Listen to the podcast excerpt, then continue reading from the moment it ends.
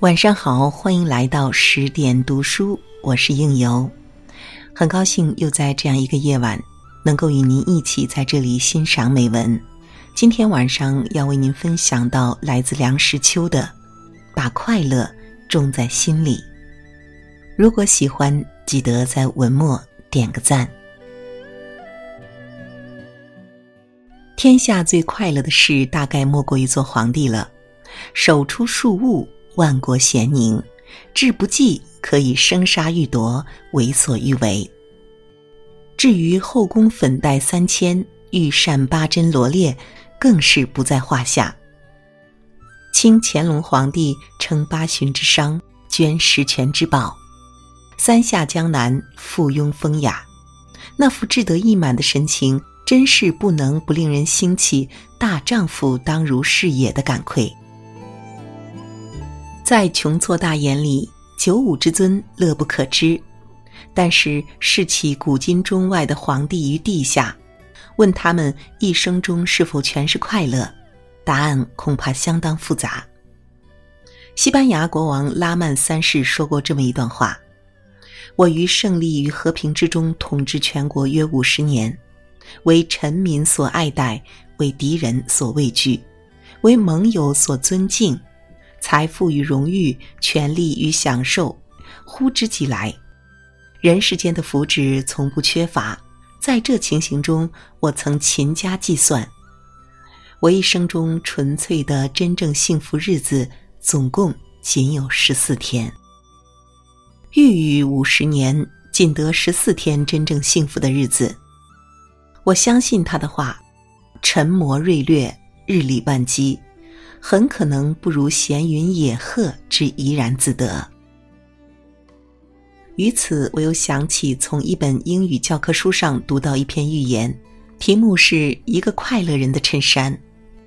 某国王端居大内，抑郁寡欢，虽极而目声色之余，而王终不乐。左右纷纷献计，有一位大臣言道：“如果在国内找到一位快乐的人。”把他的衬衫脱下来给国王穿上，国王就会快乐。王伟其言，于是使者四处寻找快乐的人，访遍了朝廷显要、朱门豪家，人人都有心事，家家都有一本难念的经，都不快乐。最后找到一位农夫，他耕罢在树下乘凉，裸着上身，大汗淋漓。使者问他。你快乐吗？农夫说：“我自食其力，无忧无虑，快乐极了。”使者大喜，便索取他的衬衣。农夫说：“哎呀，我没有衬衣呀。”这位农夫颇似我们的禅门之一丝不挂。常言道：“境由心生”，又说：“心本无生，因境有。”总之，快乐是一种心理状态，内心湛然，则无往而不乐。吃饭睡觉稀松平常之事，但是其中大有道理。大珠顿悟入道要门论，有缘律师来问：和尚修道还用功否？师曰：用功。曰：用功，如何用功？师曰：即来吃饭。困来即眠，曰：一切人总如是，同师用功否？师曰：不同。曰：何故不同？师曰：他吃饭时不肯吃饭，百种虚索；睡时不肯睡，千般计较，所以不同也。律师渡口。可是修行到心无挂碍，却又不是容易的事。我认识一位唯心论的学者，平素昌言意志自由，忽然被人绑架，系于暗室十有余日，备受凌辱。事出后，他对我说：“意志自由固然不污，但是如今我才知道，身体自由更为重要。”常听人说烦恼即菩提，我们凡人遇到烦恼，只是深感烦恼，不见菩提。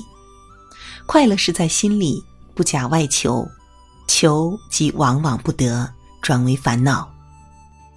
叔本华的哲学是：苦痛乃积极的实在的东西，幸福快乐乃消极的根本不存在的东西。所谓快乐幸福，乃是解除苦痛之味，没有苦痛便是幸福。再进一步看，没有苦痛在先，便没有幸福在后。梁仁公先生曾说：“人生最快乐的事，莫过于看着一件工作的完成。在工作过程之中，有苦恼，也有快乐。等到大功告成，那一份如愿以偿的快乐，便是至高无上的幸福了。”有时候，只要把心胸敞开，快乐也会逼人而来。这个世界，这个人生，有其丑恶的一面，也有其光明的一面。良辰美景，赏心乐事，随处皆是。智者乐水，仁者乐山。雨有雨的趣，情有情的妙。小鸟跳跃啄食，猫狗饱食酣睡。哪一样不令人看了觉得快乐？就是在路上，在商店里，在机关里，偶尔遇到一张笑容可掬的脸，能不令人快乐半天？有一回，我住进医院里，僵卧了十几天，病愈出院，刚迈出大门，陡见日丽中天，阳光普照，照得我睁不开眼，又见市蝉熙攘。光怪陆离，我不由得从心里欢叫起来。好一个艳丽盛装的世界！幸遇三杯酒美，况逢一朵花心。我们应该快乐。